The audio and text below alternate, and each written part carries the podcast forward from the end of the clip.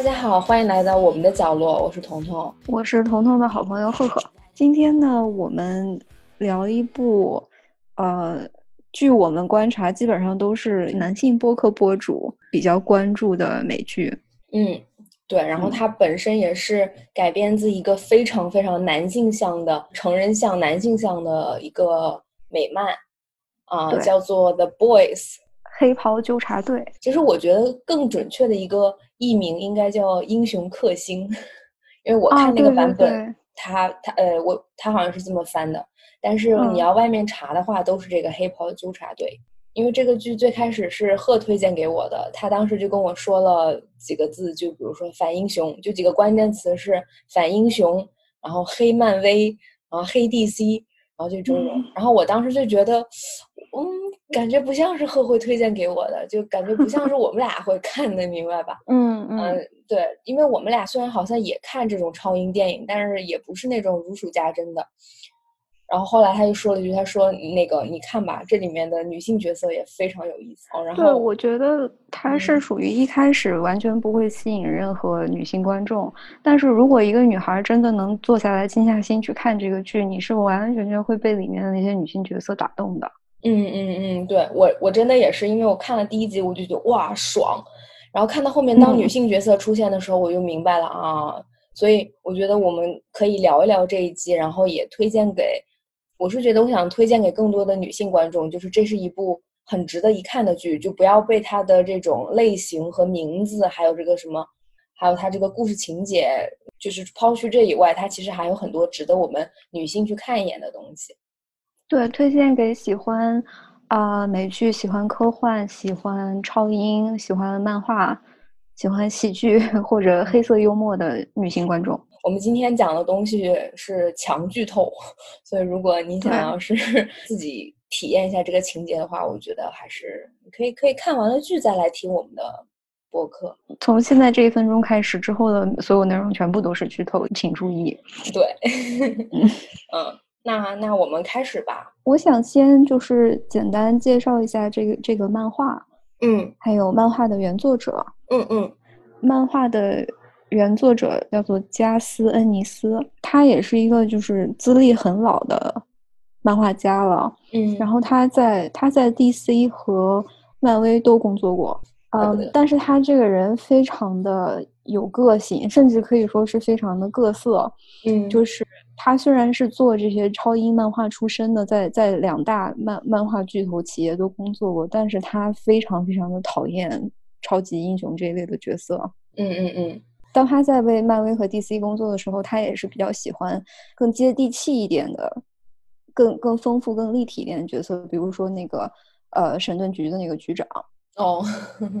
他离开呃 DC 和漫威之后，就比较知名一点的小众一点的作品，嗯，一个是这个黑袍纠察队的 Boys，然后另外一部叫做传教士 Preacher，他们俩的。主旨和利益其实是一样的，就是你都可以在里面看到这些反宗教的内容，然后反超级英雄的内容，还有就是他对这个我们现代社会的很多思考都放在里面。其实，其实这个 Boys 里面，你说到宗教，它也有很多，也不算反，就是他会批判里面，呃，一部分人对宗教。加森尼斯他还有一个，就是我听说过一件特别，嗯。特别能代表他他创作观点的事情，就是他他在那个漫展上面就有影迷问他说，比如说祖国人跟嗯深海打起来了，谁会谁会赢这种问题？因为漫画的漫画粉丝特别喜欢问这样子的问题嘛。对对对对。然后他的回答就是我怎么知道？这事情又不重要。你看从他的回答，你就发现我们一般聊起来 DC 或者 Marvel 他们那些。都经常会有排名，就是什么对攻击力排名啊什么，你知道在这个剧里面是完全没有的，因为你不知道下一个。对，因为这个不重要啊。对，就是就是他的目的是写的这个超级英雄背后的人性，而不是说超级英雄的能力有多么出众。对，其实他是人家说能力越大责任越大，他这边是能力越大，嗯，他黑化的程度可能越高，对，就是越变态。因为我觉得他讲的是一个很好的事，哎，我们要不要就先把剧情大概讲一下？嗯，然后介绍一下吧。嗯嗯，其实这个剧呢，大概就是它的设定，哎，是在未来吗？我觉得也不是很清楚。剧集里是非常非常现代，就是它的那个，呃，它引用的流行文化梗都是基本上是与时俱进的，就是我们近几年的时间。对，所以我觉得它更像是我们这个时代的另外一个平行宇宙发生的事情。然后在那个宇宙中呢，真实的有很多超人存在的，就是超能拥有超能力的人。就这些超超级英雄，他们都是由一家名叫沃特公司来管理的。这个沃特公司更像他们的，有点类似经纪公司吧，就是他们的营销公司。所以这些超级英雄们，他们每个人都有自己，他们有自己的电影，他们有自己的就是代言的东西。然后在那个平行宇宙，所有的小孩儿，所有的人都非常非常喜欢这些超人。就是这个世界有非常非常多的超级英雄。就是沃特公司，他们有一个主打的超级英雄团队，叫做七巨头，就是 The Seven，就是可能各种翻译吧，我不不太清楚，反正就是有很多种翻译，但主要就是七巨头。然后这七个人呢，他们不是固定的，就是因为影片一开始你就发现七巨头里面的其中一个，其中一位超人就是退役了。然后他们这个七巨头等于是一个与时俱进，会根据就是当时的受欢迎情况排的，而且也是非常就是有各个种族的，有男性有女性。啊，这个所以有点像就是那种呃超级英雄世界里面的一个那个偶像天团。其实我觉得爱豆天团，爱豆天团，对我觉得这个其实这个故事，与其把他们说成有超能力，不如说他们是有有超能力的一些艺人，因为他们主要工作就是表演人气去嗯排名的，对安排工作。就是你虽然大家觉得可能有人会说啊，那他们都是超级英雄，那他们就可以为所欲为，他们可以杀人啊，怎么样？哦不。但是沃特要付他们钱呀，就是他们跟沃特是我们不知道他们的薪资情况，但是每个人应该是薪资不一样的，其实就更像一个，就是他们叫什么单飞不解散可以，就是这七个人每个人都有各自的代言和真人秀、真人秀、纪录片，嗯对，然后就是这么一个组织，然后他们的反面呢，就是我们的这个题目标题的 Boys，就是这些黑袍纠察队，他们是反对。这些超级英雄的，然后也试图想推翻他们，而且这一群人基本上他们都是前 FBI 的成员，因为某些事情被辞退了。就是影片一开始，我们就会慢慢知道他们这些人是怎么组合在一起的。嗯，漫画和剧集的开始其实都是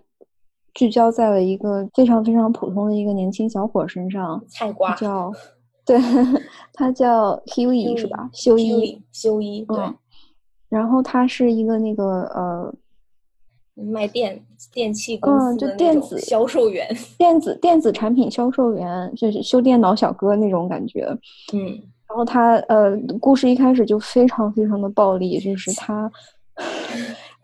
这边说一下，第六就是第一集的第六分钟就是。前方预警，高能预警。对对对，嗯，对，因为我们要提醒一下女性观众，就是这个这个剧集里面有大量的血腥镜头。嗯，对，嗯，然后就是对，所以在在这个一开始故事一开始，这个修一他有一个女朋友，然后他的女朋友。他跟他女朋友就是马上就要同居了，就等于是在在这个西方的这个约会文化当中是很重要的一步吧，算是就是两个人的感情感上升了一个台阶。然后他俩正在街上就是拉着小手散着步，在讨论他俩的感情生活的时候，嗯嗯，他的女朋友被一个迎面而来的超高速的超人撞成了。就剩两两根胳膊了，就是他男朋友手里只剩两根胳膊，然后剩下整个人都已经不见了。就是稀巴烂，真的就是稀巴烂，就是就你当你根本没有想那么快就领便当。但后来我看漫画也是，就是他上一秒两个人刚手拉手，下一秒他发现就是一股风吹过，他手上就握着两个手，然后没人没了，就就两就剩两个半截的小臂和手，就是对，就是两个小臂，然后。然后他一转头，发现是其中一个其中一个超级英雄，他就是这个七人团里面的一位，叫做 A Train 火车头。然后这个火车头是世界上最快的男人，就对火车头的超能力就是他跑得非常非常的快。快，嗯。然后这边更讽刺的是，他从小的偶像就是火车头，就是他在七人团里面他最喜欢的就是火车头。然后他的女朋友就被火车头这么就在他面前撞死了。等于是从修一这件事作为一个导火索，然后开始从他的视角来进入这个超级英雄跟大众的一些冲突。对，所以第一季美剧的第一季基本上就是一个嗯复仇故事，就是因为这个嗯修一女朋友的死，然后。嗯，沃特对这件事情的处理就是堪称一个公关 范本吧。嗯嗯嗯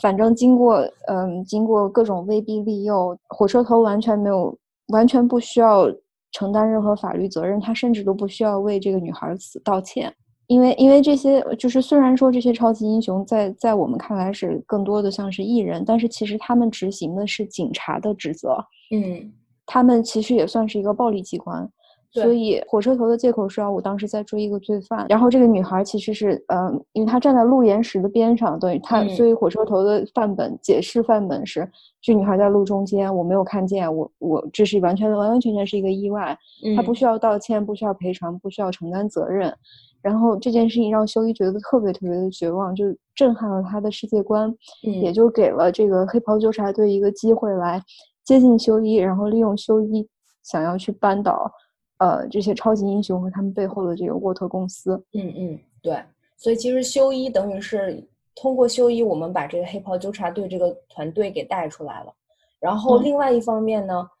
呃，我们其实是通过另外一个角色更了解了这个七人团。这个另外这个角色就是星光，我们叫 Starlight，他是一个新晋的超人。因为影片的一开始就是第一集一开始就是他们宣布七人团里面有一个人退役了。这个点灯者啊 Lamplighter，他第一集基本上没有任何他的信息，就很少。但其实后面如果第二集，他就发现他当年退团应该也是有一段故事的。然后这个黑袍纠察队也是跟这 Lamplighter 之前是有矛盾的，有很强烈的矛盾。就是我们通过 Starlight，我们知道原来他们这个七人团，因为经常要注入新鲜的血液，他们每年是通过这种选秀的方式，就是全国招聘所有的。超超级英雄，然后让他们表演，然后让他们，呃，等于是审查每个人，最后，最后选择的一个人才能进入这个七人团。然后这个来自美国中部的白人女孩，非常漂亮，非常可爱，年纪也非常轻，啊，很单纯，就是你能想象的一切，就挺傻白甜的。为了正义，很想要去保护世界的这么一个小姑娘，她就是被选选中了。等于是通过 Starlight 的视角，她见到了七人团的其他人。发现他们背后是那样的龌龊。嗯嗯，那我们简单介绍一下七人团的现现在的成员吧，就是这个一个个加入之后，嗯嗯，七人团的领袖是大概是超人和美国队长的结合体，他的名字叫做祖国人 Homelander，就非常非常的美国爱国主义。对，嗯，他穿的那个制服非常就特别像美国队长。嗯，对，哦，但是它要多一个披风，嗯，除了这个以外，红白蓝，然后它的披风是一面美国国旗，就挺恶心的，但是特别的美式爱国主义。嗯，其实从他的名字，从他的形象，公司给他的定位人设就是他是代表阳光，代表美国，代表棒球，代表肌肉，代表乐观，代表正义，就是你这些词，所以他是有他的一套人设的。呃，然后基本上他是也是这七个人里面支持率最高的，不光是这七个人听他的，嗯，因为他是他们公司最值钱的一样商品，算是商品吧，嗯，每年给他们的收入，嗯，啊，对不起，他的超能力也是最强的，哦，对，他的他的超能力基本上是跟超人一模一样的，基本上一模一样吧，对。啊，然后这个 Homelander，我们先，我们就是从这个星光的视角，第一眼见到他就觉得，哇，他他真的很厉害啊，他就是确实是很很正派，怎么怎么样，看起来特别有领袖气质。对，就是他确实也是，而且他是金发，你想，他是一个金发白人。哦，对，我们就把最重要的忘忘说了，他是一个他是白人，嗯，对他还是一个金发的白人，嗯。对，然后就是他很有领袖气质，然后最开始星光进来，他也是代表大家欢迎他，啊，但是很快我们就发现这个 Homelander 不是这样子，就是真的是能力越大，你反正能力越大越能作吧，哦，心里越阴暗，真的是，你就发现他是一个，他是个，他是他是学过，嗯，就是那种那个你知道那个四川国粹吧，变脸，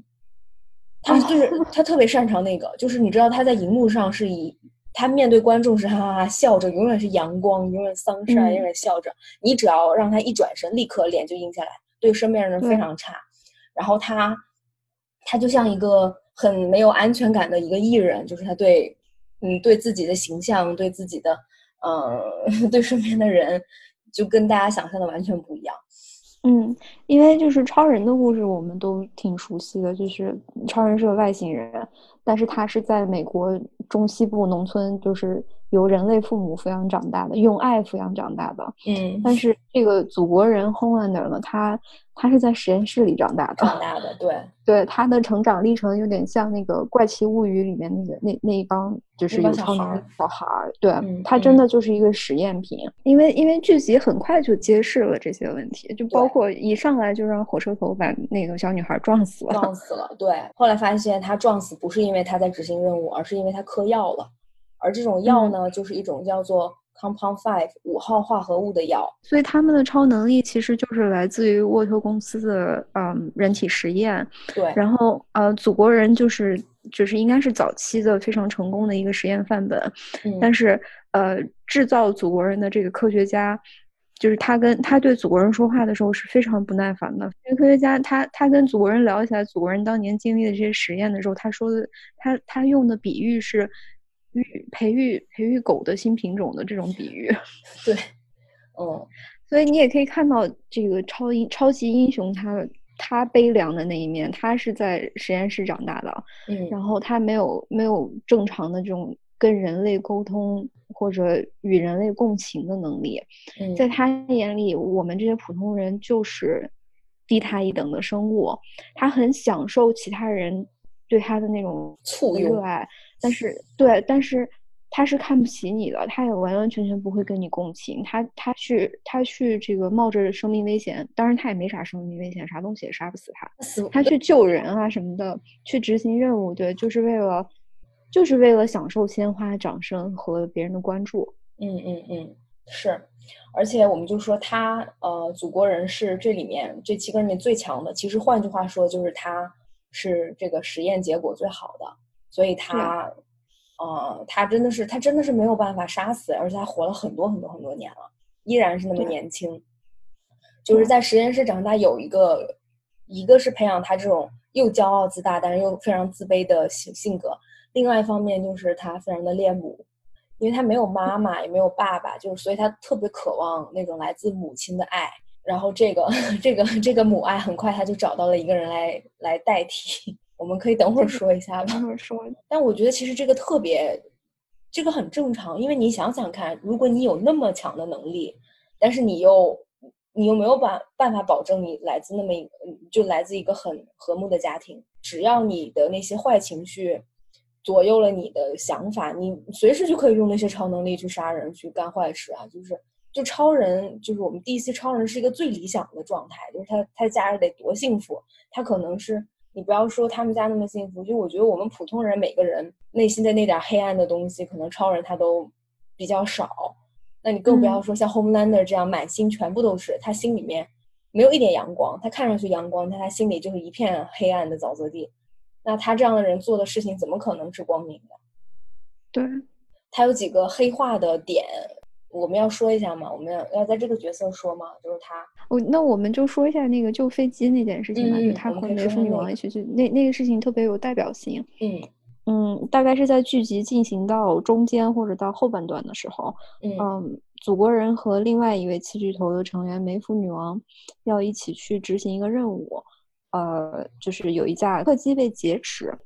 这个事情其实当时还是一个机密，就是他们其实没有授权去。执行这项任务，但是公司想让他们去，呃，如果能够成功解救客机上的乘客的话，那么这个公司就会，呃，获应该是获取进入军方国防系统，啊，这个军方国防系统的这个权利，就是等于是把他们正式放入国家暴力机关里面。但是我们之前就是通过几次展现这个祖国人去营救任务的这个过程，我们其实可以发现祖国人非情绪非常的不稳定，嗯嗯，而且。他非常享受暴力，对，所以到了到了这个去嗯，去拯救这个飞机上面被劫持的飞行员和乘客的时候，呃，因为祖国人的那个超能力是像超人一样，是还有那个镭射眼嘛，镭射眼，嗯，所以他在镭射那个恐怖分子的时候，他意外就把飞机的那个呃操作盘、仪表盘整个都给镭射了，然后飞机飞机就要就是已经完全毁了，嗯，就要坠机了。然后这个时候，祖国人就拉着另外一个超级英雄梅芙女王说：“那我们就走吧，这没办法了。”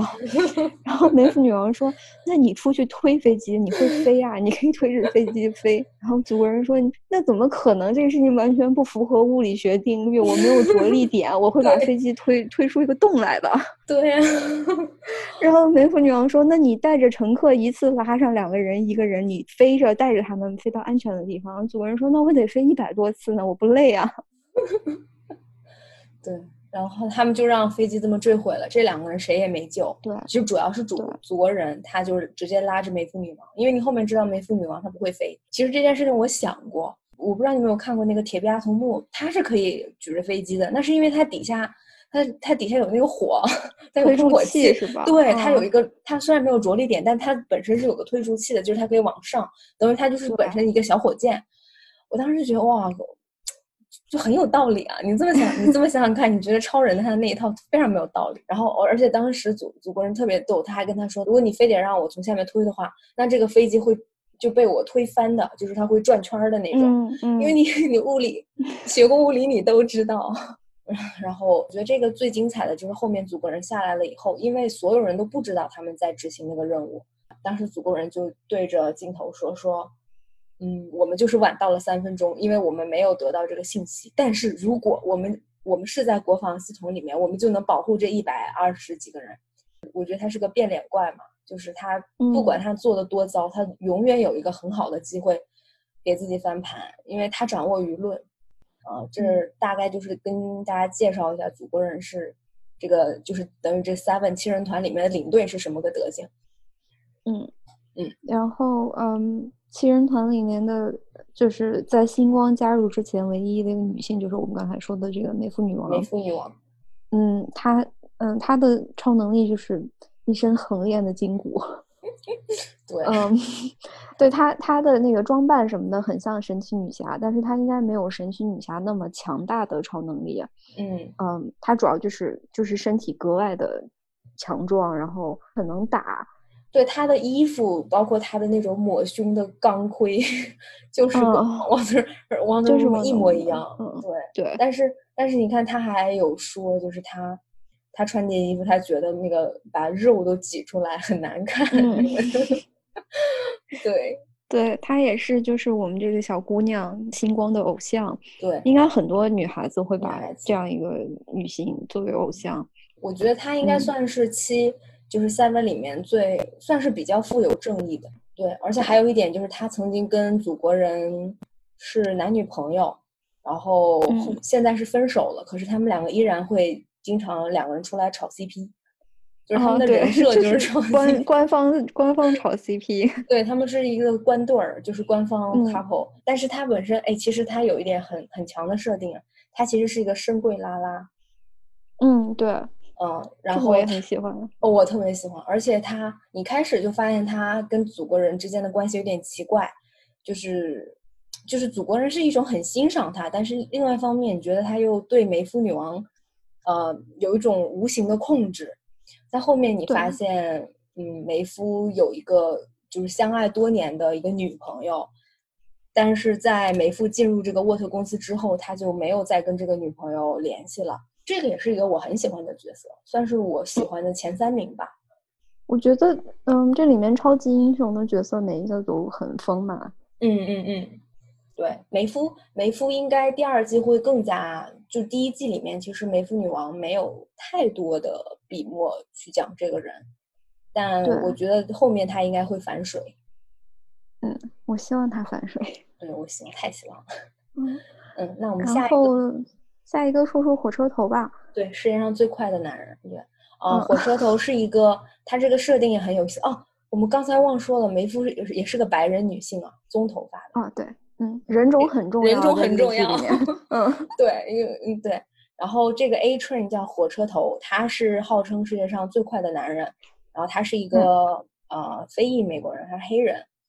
他是他应该是目前七人组里唯一的一个黑人。嗯，对，A Train 是一开始把咱们这个菜瓜的男主角 Huey 不算男主角，就是这个菜瓜 Huey 的女朋友撞得粉碎的这个火车头，然后他呢是通过某一个渠道搞到了这种五号化合物，因为因为因为小孩注册这种五号化合物，它是会慢慢变成这种超能，可能用慢慢会拥有超能力，但是如果像 A Train 这样的话，他。现在注射就是他本来就已经是超人，那他注射这种五号化合物就更像一种兴奋剂。他他注射这种兴奋剂的原因是因为他很快要去比赛，因为作为世界上最快的男人，就是如果他这个位子不保的话，那他可能就会失去一切。所以他为了之后跟别人的比赛，他这段时间就是频繁私自注册这种五号化合物，这也就导致了，嗯，一开始的那个场景，他就是他注。注射完了以后，他太兴奋了，他跑起来不受控制，所以误伤了别人。火车头他的这种不安全感，就是，嗯，他觉得他一定要每赢得每一场跑步比赛，要不然公司就会把他炒掉。但是我我后面想了想，我觉得他的这个不安全感其实是也是因为他是黑人。对，因为好像是第一集还是第二集里面，就是我第二次看的时候发现一个小细节，嗯，就是呃，他们七人组开会，然后感觉好像特别高大上。星光第一次去参加这个七人组的会议，结果他们讨论的问题是，呃，有人在卖就是关于他们七个人的盗版电影。对，然后那是谁啊？是深海啊，还是祖国人？就就拍着桌子说，嗯。这个那这个这个是个大问题。哦，是那个隐形人，他在说这个事情太重要了，这个事情，这是我们现在日程上面最重要的一件事情，因为这是我们的钱呀，我们每个人都有百分之四的红利，嗯嗯，然后然后说这个这个盗版，咱们就损失的都是真金白银，然后然后火车头就懵了，火车头说你们都有百分之四红利呢，哦是。后面那个火车头，就是之后这个沃特公司给他们每一个人都在都拍了一个很小的那种纪录片式的片段，洗白片。火车头，对 对，火车头讲的，他一开始那那段采访啊，他讲的是，嗯，他妈妈因为枪支暴力死了，然后他其实是他哥哥带大的，他哥哥一直陪他训练，然后让他变得越来越快啊什么的。然后导演直接给他咔掉了，说啊，你这个事情太黑暗了，咱们讲点阳阳光的。啊，我不知道这么说好不好，但是他特别像很多 NBA 的一些球星，对，就是他需要靠拼身体、拼身体素质，因为你们知道很多，其实很多 NBA 的球星虽然有一些家庭条件很好，比如说像什么，我大概知道像什么库里啊，包括之前那个科比，他都是家庭条件不错的，但是还有一大部分就是他们真的是很穷的家庭出来，就是靠打球。呃，能把整个家庭，就是他一个人给所有人带来的就是好的生活嘛？你觉得 A Train 他就是这种，所以他有这种担心，如果他一旦对对，就如果他一旦完了，那他哥哥，他哥哥是他的教练，他他的家庭，他身边所有人可能也就都完了。所以，嗯，对啊，就是你可以从他身上看到很多，嗯，美国黑人的困境。还有还有 for 还不光是那个 NBA，还有美国的职业那个橄榄球一样啊，就是他们就是要靠那些身体素质很强的，嗯，大汉，就是拼身体吃青春吃年轻饭，对啊，对啊对对，因为那个第一季结束的时候，就是火车头的腿不是被那个 Kimiko 打断了吗？对。然后，然后他去那个商店里面，发现商店里面都开始卖那个充气波的定定制版球鞋了。然后那个商店的保安还一个劲儿跟在他后面盯着他，就就是感觉就是你是黑人，你可能就会你是进来偷东西的那种。对，因为我觉得我我们的认同应该它就是一个现代平行宇宙。那可能在那个宇宙，这样事情还是会发生。就我们这个宇宙，美国现在发生的事情，可能那个平行宇宙依然进行着。哎，我们可以说一下火车头的那个女朋友，因为应该也算是他很重要的一点，就是能体现他自己个性的一点，就是 A Train 的一个女朋友叫做魔爪女，她是一个过气的超级英雄。她虽然是 A Train 的女朋友，但是因为 A Train 对 A Train 的人设就是单身，所以他不敢去公布自己有女朋友。然后他女朋友魔爪女也没有钱。现在住在一间小公寓里面，每每个月都付不起房租。然后这个魔爪女就一心希望着 A Train 在她跟冲击波比赛的时候挽着自己的手，然后向所有人宣布她。但是其实 A Train 根本都没有敢跟 Watt 公司说，因为就就因为他知道自己人设嘛。其实黑袍纠察队就是盯上了这个魔爪女，然后修理他们去，就去了魔爪女家里面装了嗯那个那个监视摄像头，摄像头，对他们才看到有原来有 Compound V，就是有五号化合物这么一个东西。嗯，然后我觉得特别能体现 A Train 火车头个性的一点就是，当他知道是他女朋友暴露了这一切，就是因为他女朋友，所以别人知道有五号化合物，然后影响到他，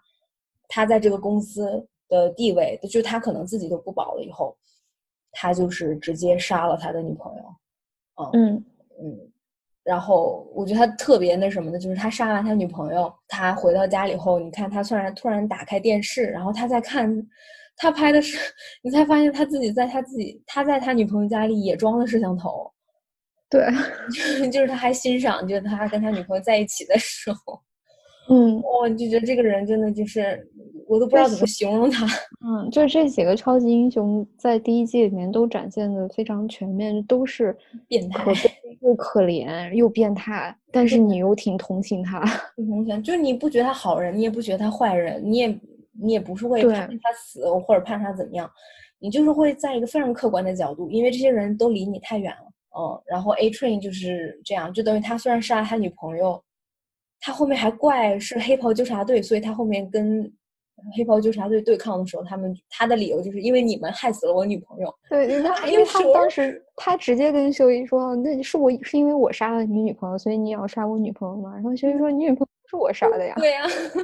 然后 春说是我杀的，但是是你逼我的。对，我就觉得是逻辑鬼才啊春。哦，对，然后也是一个很有意思的人物。我们说说下一个吧。哎，我们先说隐形人。哦，呃，这个这个人也很有意思。这个人是第二集就领便当了的一个超级英雄，他叫隐形人、透明人 （Translucent）。就顾名思义嘛，他的技能就是隐形。然后他第二个比较强的超能力就是他死不了，就是也不算死不了，就是他很难很难杀，很难死掉。就是首先你也找不到找你，首先你也抓不到他，是吧？但你抓到他了，你电击、你炸药炸他，你。反正你能想的一切。他那个他的皮肤是呃可以变成一种超强的碳纤维材料，然后这个材料是可以反光，然后同时刀枪不入。嗯嗯，对。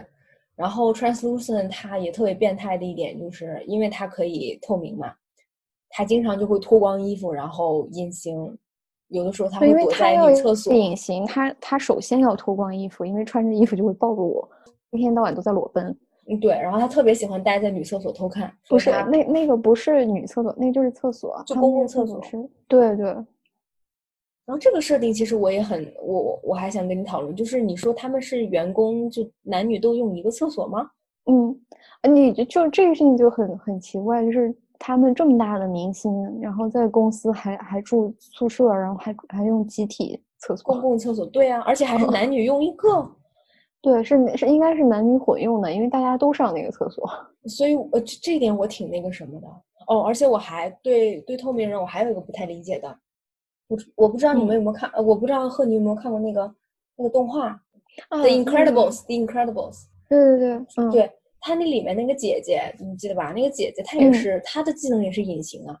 但人家就给人设计一个战袍，是那个战袍可以跟着隐形呀。但是这个隐形人就特别的接地气，就是就你必须得脱脱掉衣服，你的衣服不能跟你一块隐形。嗯，但我但是其实另一方面，我有点理解他这个设定，不是说沃特没有钱，我觉得他们就是要把隐形人那种变态 体现出来。对，其实就是因为那个漫画的作者真的很讨厌超级英雄，所以他给 每一个超级英雄都设计了很多很 low 的东西。对，对 对对，这就就是这种。然后隐，然后这个隐形人其实也正是因为他在厕所里面偷看到了 Hughie 拿着一个窃听器进来，然后他发现了以后，他其实可以当场揭穿他，但他也没有，他就是尾随了 Hughie 来到 Hughie 工作的这个音像店，然后就是。上演一场搏斗，结果他就是被黑袍纠察队抓走了。这个地方特别逗，就是你看，呃，隐形人走了以后，沃特公司完全没有着急。你发现他大家都知道，大家都觉得他可能又在哪个厕所里面偷窥。对，然后最后还是祖国人去为了他们小团体的利益吧，去找他。你觉得这个人物失踪了很久都没很久，就是他在公司好像也不是很受重视，因为他的这个超能力也有点鸡肋，变态嘛就。所以他没有那么强的攻击性，他属于一个防御，嗯，防御型的超人嘛。嗯，而且其实你后面从他们打斗看，他虽然身体素质也挺强的，但是应该也就是一个普通人的那种，就可能比普通人强一点的。嗯，他不是那么厉害，就是除了隐形以外，而且其实他隐形也有个 bug，就是你虽然隐形了，但是你只要往他身上扑涂上燃料什么的，他会着色。要不要聊他他怎么死的？哎呀，但这个我觉得有点太那个。嗯，他的他的死，嗯，大家自己去看吧。对，这个是我描述起来，我们可以这样说，就是其实是修一下的杀手，隐形人的死其实是呃修一的一个转变人物的转变的一个点吧。嗯嗯。他一开始并不想要杀人，并不想伤害任何人，他只是想要为自己的女朋友讨回公道。而且他杀了隐形人，他突然发现很爽。对，就他很像老白，那个《绝命毒师》老白，就是豁出去了，爽。对。对对，呃，那隐形人也就差不多。我们说说 Deep 吧。哦，我们先带着讲一下玄色吧，因为玄色在第一季里面没什么。哦，可以。反正玄色就是一个，呃呃，他穿的他确实造型挺像个忍者的。嗯。然后他穿一身的黑衣服，反正你看不见他的脸，你也不知道他是男是女，看样子应该是个男的。男的，嗯嗯，他也不说话，也没有什么故事线，他在这个里面主要其实就是一个。承担一个打手的作用，对，嗯，但是他其实弹钢琴，亚洲人嘛，对对，钢琴暴露了他的身份，我跟你讲，暴露他的人种。小时候学过乐器，考了十级可能。你信不信他还会拉小提琴？他可能还会网球。嗯，数学也很好，是吗？对，数学很好。对，但是他们说其实玄色到后面会，就是他憋了大招，就是这个。角色有很大的反转，我们可能要看一下第二季啊。然后还有一个就是那个第一集就表示这个已经退役的 Lamplighter 点点灯人，绿灯侠。对，嗯，黄灯侠吧，可能黄灯侠。对，啊，反正就是你也不知道他是干啥的，他有一个也没出现一个像个火炬一样的灯。嗯，你不知道，哎，所以你这么说，他跟星光的属性是有点撞的。星光也就是收集，因为星光的技能就是收集灯。然后，星光是自己会发电嘛？就是等于是收集电，煤油灯过渡到了电灯。哦哦，所以他们把 Lamplighter 给踢了，可能吧？不知道。嗯，对。然后七里面最后还有一个，嗯，还有个很有意思的人物，我觉得可能是除祖国人以外最有意思的人物了吧。呃，他呃他在对第一季里面非常的丰满。嗯，对，他叫 Deep 深海。我们也可以可以叫他海王，最强海王。对他的呃人设应该是借鉴了 DC 的海王，但是不是那个就是电影里面电影版的那个海王，就是由 Jason Momoa 演的那个特别酷的那个海王。他他借鉴的是漫画里面的那个海王，就是有点有点 low。他最大的超能力是能跟鱼说话。然后他他是一个。算是这七个人里面最不受重视的吧，然后能力也比较差，业务也比较差，呃，市场也是最差的。但是他其实有说过，他说他进入这个七人团纯粹是因为七人团需要一个水底的，就是能占据海洋的。因为他们，因为他们是要去执行任务嘛，就是要嗯打击犯罪啊什么的。那你说你你能在水里游泳，你能跟海豚说话，这也不是啥。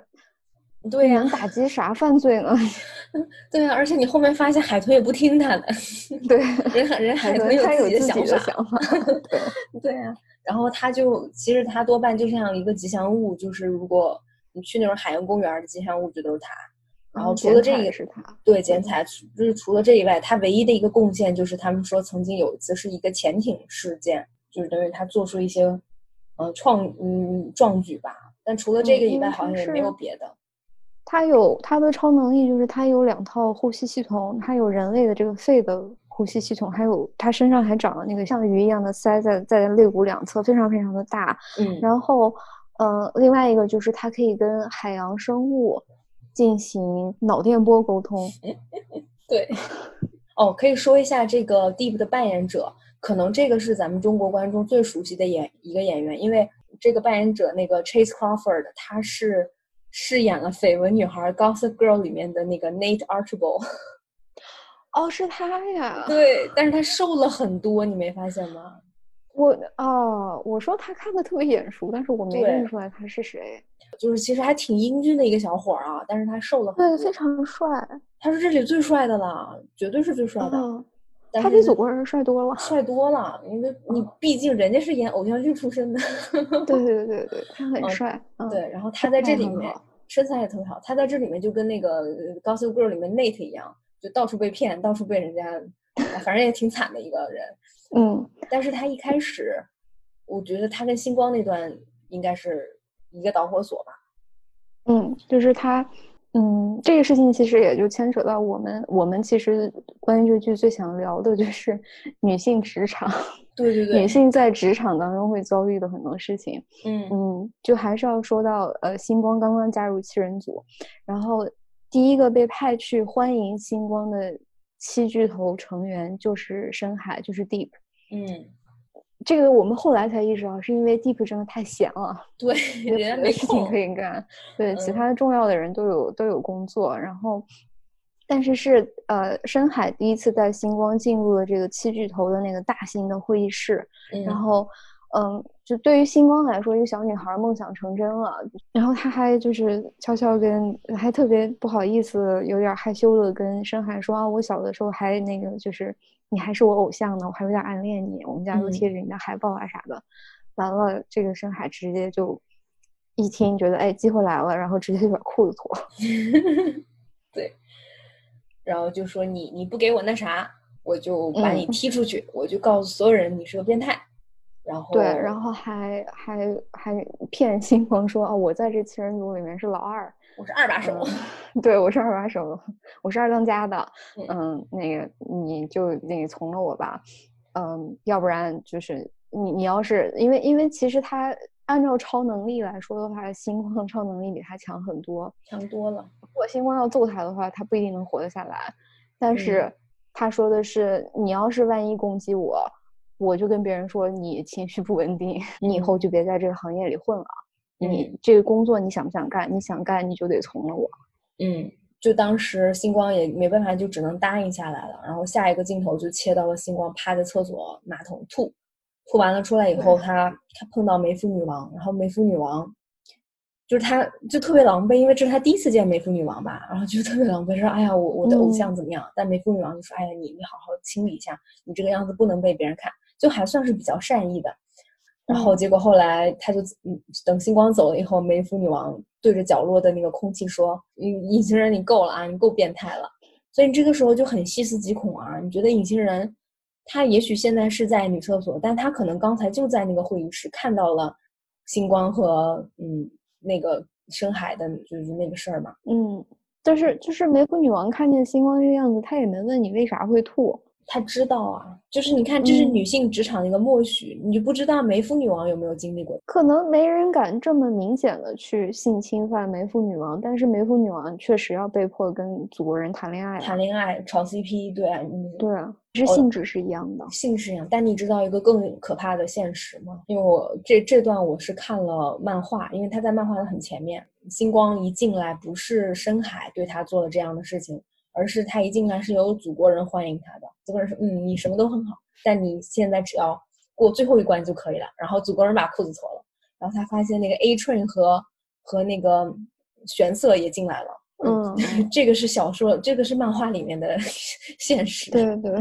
就是是更加残酷嘛，更加的讽刺。对，但是嗯，我我觉得我们需要交代一下，这个谎报它只是一个噱头。你你需要看到的是他背后的这个事情，就是这样的职场职场性骚扰是存在的，这种很恶心的事情是真的有女孩子会经历过的，可能没有这么夸张，嗯但是但是你说那种在工作饭局上面被劝酒，嗯，或者被老板暗示性骚扰，这这些事情它的性质说到底都是一样的。是啊是啊，包括其实有的公司的老板。嗯，他出去会愿意带着漂亮女孩子，然后他也是默许的，就就他谈生意的对象，如果喜欢这个女孩子，他也会默许的说你多陪陪她，你多去送送她，呃，你你今天啊，你今天可以迟迟点来，你可以晚点上班，你可以去陪陪那个什么张总、李总、王总，就这种事情是他可能不像是，呃，星光和深海这样的直白，但是在某种形式上是一样的。因为你看，就是在这个剧里面，这个沃托公司他每次办这种酒会，然后请来很重要的客人，嗯，星光和梅芙女王都是要去陪客人。对，就是星除了星光以后，你发现这这里面的男性也也是，就男性跟女性其实都是这种吉祥物，男性也是需要去陪酒怎么样？但是女性，你看他们的穿着，就是包括后面星光为什么要换换他的战袍？他换了跟梅芙女王差不多的一个类似泳装的那种，就是胳膊腿什么半露酥胸，它就是一个很男性向的审美啊。因为因为他就是沃特公司这样一个大财团、大企业，然后嗯，每一个超级英雄作为嗯这个公司的一员一份子下金蛋的鹅，他们每一个人都有着特别多的无奈。嗯，因为因为公司是离不开他们的，但是他们在这个公司，哪怕是祖国人都。话语权都不够多，都需要嗯按着人设走或者按着规定去走。嗯嗯，你可以看到每一个人的无奈，包括甚至包括公司的管理层。嗯，但是你会发现这里面这些女性，她要付出的比这些男性还要再多，她要遭遇的、要忍受的事情也要更多。是，包括你看，像最开始星光被深海这样算是潜规则了以后，之后她勇敢的站出来，她还是在一个。呃，基督教的那个宣传会上，她把这个事儿说出来了，但她没有说是谁。可是公司的人也心知肚明，因为深海老是爱干这种事情，所以当时你看他们，他们的第一反应就是让，就是控制星光，就让他让星光闭嘴。对。但是但是星光不肯。然后后面你看，这个就是大财团会做的事情。本身深海也不是一个他们重视的人，他们马上就是把这段拍的像一个电，像一个 连续剧一样的感觉的。然后播放出来，还让深海直接出来道歉，特别典型的，你受侵犯以后别人会说的。我以为我们是男女朋友，那因为这个东西你百口莫辩，又不是说你们结婚有个结婚证，谈恋爱这个东西就是很，它是可以用来攻击嘛？性骚扰本来就是很难举证的嘛。对，就是看你怎么操控这个舆论啊。所以因为财团他们有这个资本操控舆论，但是也是因为这个深海本来这么就一个不受重视的人。他因为星光的这个事件，他被派到了俄亥俄州的一个特别小的地方，呃，去那里做他们那边的吉祥物，然后其实就是为他之后彻底离开七人团进一步准备吧。对，嗯，然后 我觉得深海贡献了我们这个剧里面，我觉得两个最搞笑的场景都是竟然都是深海贡献。哪两个场景？对，一个是他在 Ohio 不是很很惨嘛，住在一个很破的房子里面，然后他得自己去超市买菜做饭。看到那个水池子里面海鲜海鲜区有一只龙虾，然后他就在跟那个龙虾说话，就是很逗的是你不知道那个龙虾，因为龙虾只是可能动一动它的触角，但是他在跟那个龙虾说话。他说没事儿，兄弟，哥们儿很快就把你接走。他就说，哎，那个谁，我要龙虾啊，不是那只，我就要这只，然后把那个龙虾拿出来。一般买那种海鲜都是会他们帮你处理，然后直接他本来想就着龙虾走。咔嚓把龙虾给破了，那个咔嚓那一下，那个音效特别棒。对，其实没有液体，但是就是有那种 那种对，因为它是从脑袋那个，你切个龙虾，只要从那个脑袋往肚子那个方向咔那么一下，嗯，就等于把它一分为二嘛，就哎我天呐。然后哦，还有一个场景就是他还没有被派到 Ohio 之前，他就其实你说，我觉得 Deep 也很很像职场中的一类人，就是他。公司要他只是需要一个当吉祥物啊，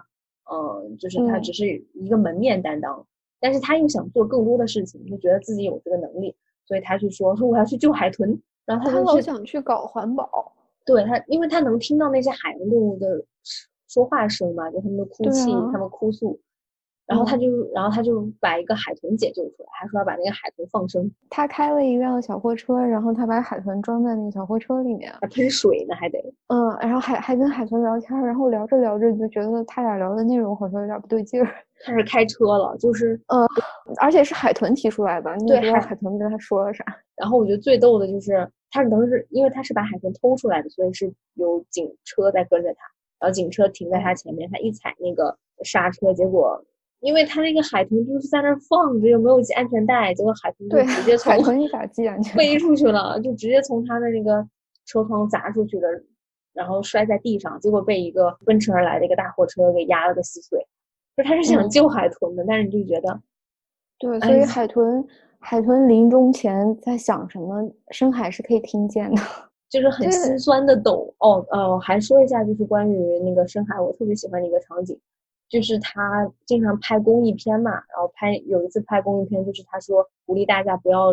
在海滩乱扔垃圾，就是后面那些人在海滩捡垃圾，结果拍摄到一半，他说咔，好，这条再来一遍，然后他们又把垃圾倒回去。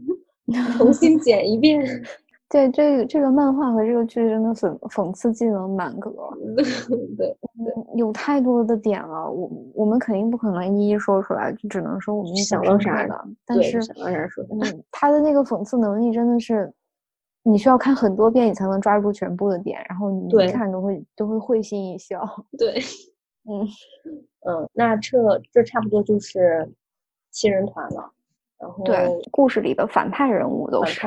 对，嗯，我们呃，我们没有怎么说星光，因为其实星光就真的特别简单，就是一个就非常单纯的一个小姑娘，她很有正义感，嗯，她是她是相信就是这个世界上还有还有美好的事情，然后还有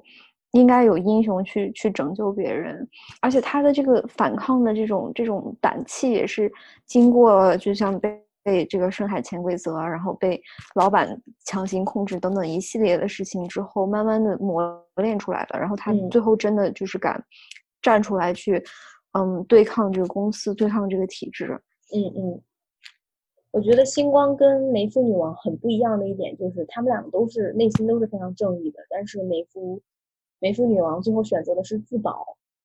对，嗯，但是我并不觉得这是他的错，是因为你要知道，如果星光也是在这个公司再待个十年二十年，我不觉得他还会做出这样的事情。因为其实你在第一集的后面，你发现星光开始反水了，他在帮，他有点在帮人家。第一季最后他就开始帮黑黑袍纠察队，对他他其实就已经开始，因为其实第二季一开始你发现他帮了以后吧，他还是就等于他只是暗地上帮，他不敢真正的反水。对啊，因为嗯，就是因为在祖国人发现了黑袍纠察队的阴谋以后，周一是通过星光才接触到了很多七人组或者沃特公司的内幕，因为他们俩其实是一开始是好朋友，然后最后慢慢发展成为了恋人。但是这当中，修一一直是带着自己的目的的。祖国人的第一反应就是星光是叛徒。嗯，要不当时要不是梅夫女王也在，我估计星光可能小命都没了。嗯，是，其实当时。所以我一直觉得，我觉得星光跟梅夫女王本质上是非常像，只是可能对梅夫女王是更加采取一个更加保守的，呃方式去保护自己。但其实梅夫女王，你你你想想看，她也是为了保护她爱的人。对呀，不然的话，他们俩是是一样的，一样的。嗯，对。